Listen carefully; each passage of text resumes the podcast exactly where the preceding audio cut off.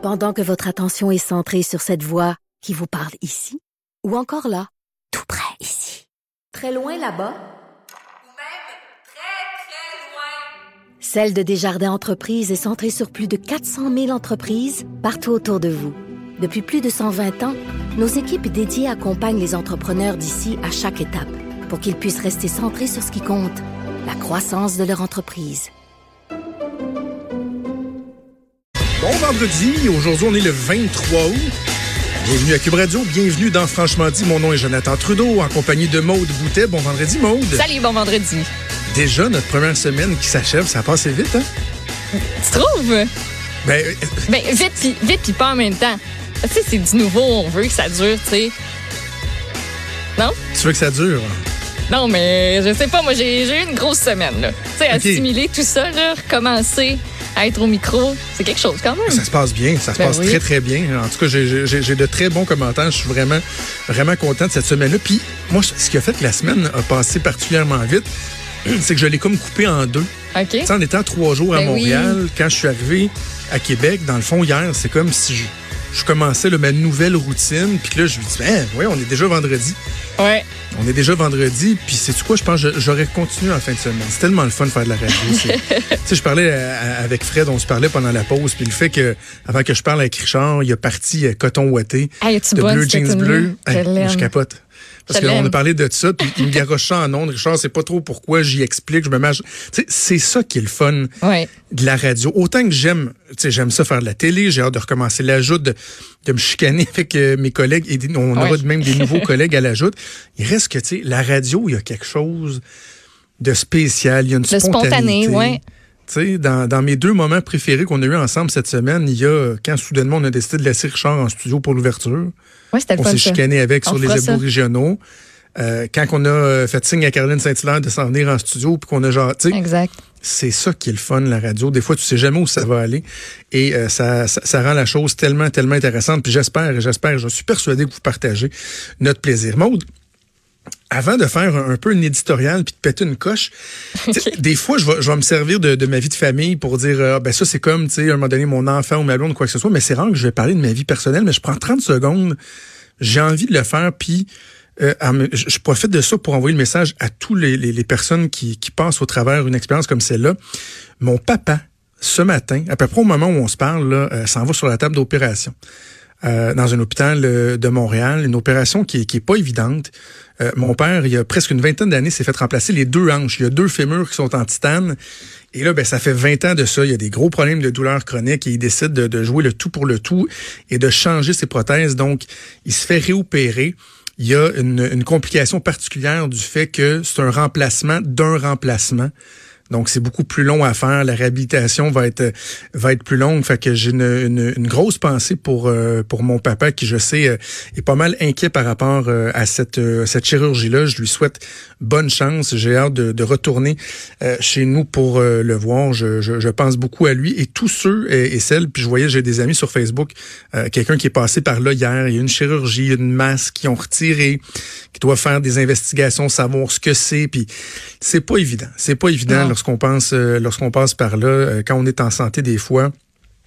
Euh, on n'a pas conscience à quel point c'est important notre santé. Et euh, bref, bonne chance à toutes celles et ceux, dont mon petit papa, euh, qui vont passer au travers ce genre d'épreuves-là. je disais à Richard Maude que je voulais parler de la DPJ ce matin. Oui. Je faisais le test avec le, le collègue François Cormier dans la salle des nouvelles ici, suis à côté, puis je disais Hey François, je, je sais là, t'es es rigoureux, t'as as lu tous tes journaux ce matin. C'est quoi la nouvelle la plus révoltante ce matin? Tant qu'à moi, il y en a deux qui étaient en compétition. Là. Il y en a une dont on va parler un peu plus tard dans, dans le show, mais il y en a une qui m'a particulièrement jeté à terre. Puis François avait la même lecture que moi. Puis ça concerne la DPJ. C'est un texte de Katia Gagnon dans, la presse plus que je vous invite euh, à lire.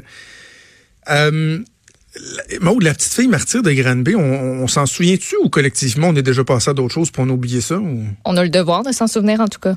On en a tellement parlé, puis c'est pas parce que ça fait une couple de mois que c'est passé que, que justement, ben, faut pas prendre euh, le temps de se, de se rappeler. Nous, on en a tellement parlé qu'on qu'on peut pas faire autrement. Ouais, c'est pas parce qu'on a eu un bel été puis finalement on, on a tous eu nos vacances et tout, qu'on on, on doit oublier ça. Au contraire, on- moi j'en avais beaucoup parlé entre autres à l'émission euh, ce printemps, à quel point que c'était bien la prise de conscience collective, mais qu'il fallait pas lâcher le morceau. Faut tellement pas le lâcher.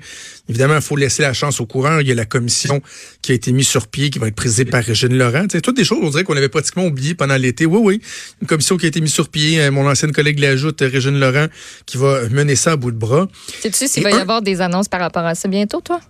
Je, ouais, je sais pas, hein. Tu sais, le- le- le- la forme que ça va prendre. euh, on se faisait dire au début de l'été, ben laissez-nous le temps, on met ça en place, Ouais. il va y avoir des informations qui vont vous être communiquées en temps et lieu. Ben là, ça fait une coupe, temps. ça On- fait une coupe de mois, non? Oui, j'imagine qu'ils ont, travaillé, mais effectivement, on serait dû pour euh, avoir peut-être quelques, quelques indications. Et un des éléments qui revient beaucoup dans ce qui doit être mis dans la réflexion concernant la DPJ, l'encadrement des enfants, il y a la fameuse question du maintien dans le milieu familial, dans le milieu primaire. Tu sais, au cours des dernières années, il y avait une obsession qui s'était développée de tout faire, tout mettre en œuvre pour maintenir les enfants dans leur milieu familial, euh, pour éviter qu'ils soient, trimballés d'un bord puis de l'autre dans des familles d'accueil. Et ça a amené à des dérapages, comme celui, comme le cas de la petite fille de Granby, comme d'autres cas qui ont été évoqués, où en raison de ces paramètres-là, euh, on gardait des enfants dans leur milieu alors qu'on aurait peut-être dû avoir des- le réflexe, et surtout qu'il y avait beaucoup d'indices, de signes, d'alerte, euh, d'inquiétude évoqués qu'on aurait dû les retirer, ben, en raison de ce principe-là, on les gardait en milieu familial avec ce que ça peut avoir comme impact. Et on dit, bon, ben, ça, c'est un des éléments qu'on doit aborder. Parfait. OK. La réflexion va se faire là-dessus. Il existe un, un autre élément, et c'est ça qui est soulevé par la presse plus ce matin, c'est le placement en famille d'accueil de proximité. Lorsqu'il y a des enfants, des dossiers qui sont référés à la DPJ, que la DPJ décide de retirer les enfants de leur famille, s'il y a moyen de les déplacer dans une famille de proximité, une famille d'accueil de proximité, voire ici principalement grands-parents, hein? grand-maman, grand-papa, papy, mamie, peut-être des oncles et des tantes, mais on parle particulièrement des grands-parents, ben, on va privilégier ça. Parce qu'on se dit, ben, tu sais, au moins la, la déconnexion est pas totale, il y a quand même un certain lien Moins avec le milieu familial. Dans le, papier de, de, de Cassia Gagnon, donc, elle nous parle d'une étude qui a été faite au cours des trois dernières années auprès de 172 enfants de la DPJ de la région de Montréal. Euh, donc, la presse qui a, obtenu, copie d'un résumé.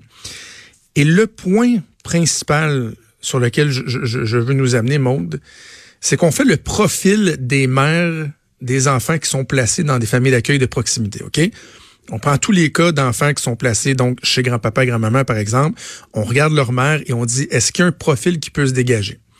Bon, évidemment, euh, au niveau du revenu familial, c'est beaucoup des gens à faible revenu, des proportions importantes. On va parler de maladies mentales. On va parler de violence conjugale. Mais il y a un chiffre qui est aberrant.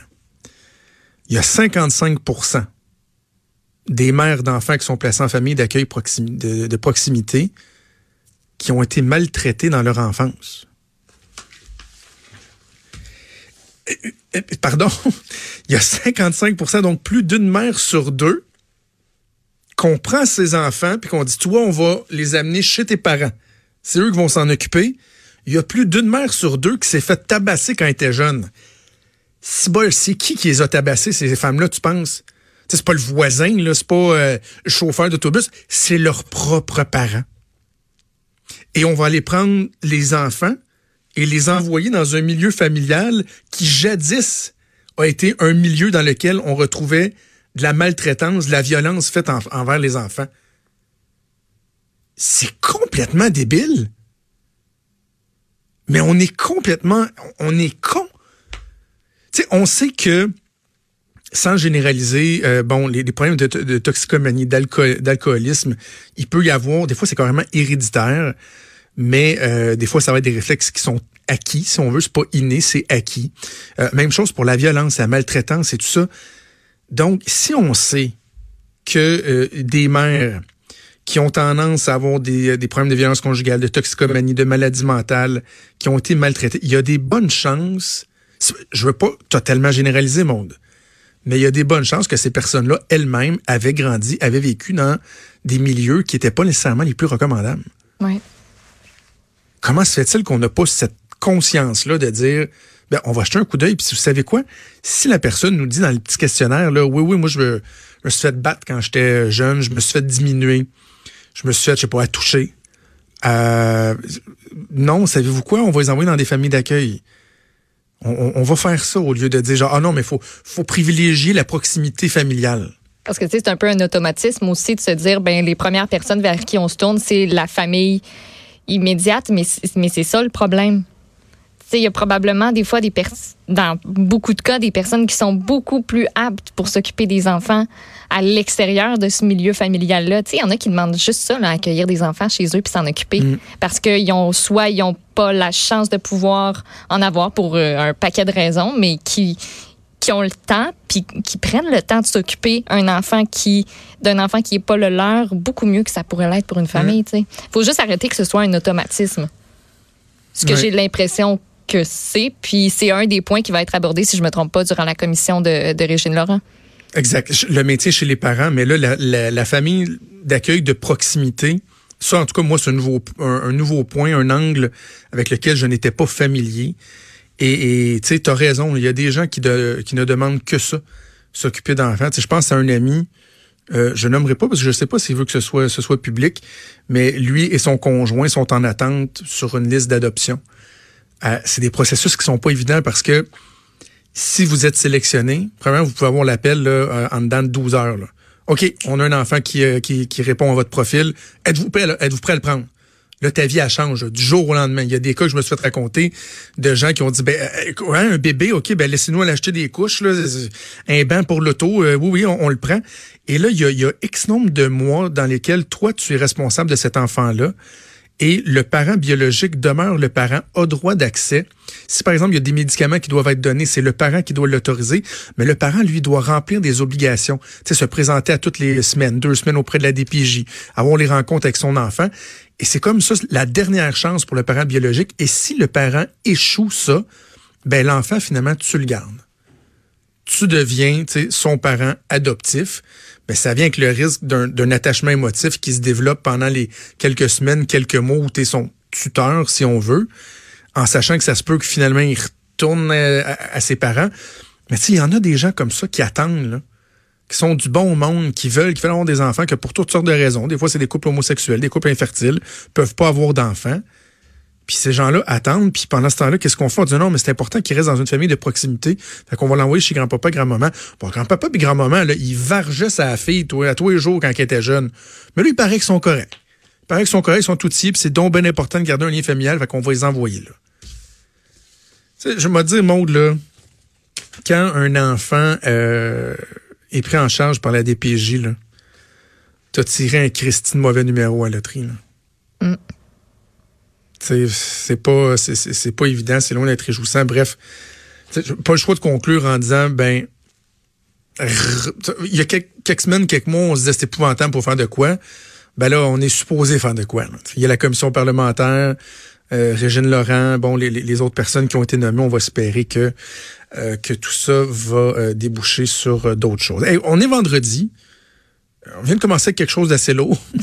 un peu On a peut-être un autre sujet un petit peu plus euh, lourdet euh, à aborder un peu plus tard euh, dans le show, mais vous allez voir, plus on va avancer dans le show, plus on va quand même se mettre en mode week-end. Le but, c'est pas de, de- que vous sortiez avec euh, avec l'alarme à l'œil. On est quand même vendredi. Il faut garder les choses importantes en tête, mais en même temps, on va également vous divertir. Et au retour, au retour, on va parler de porn mode. Restez là.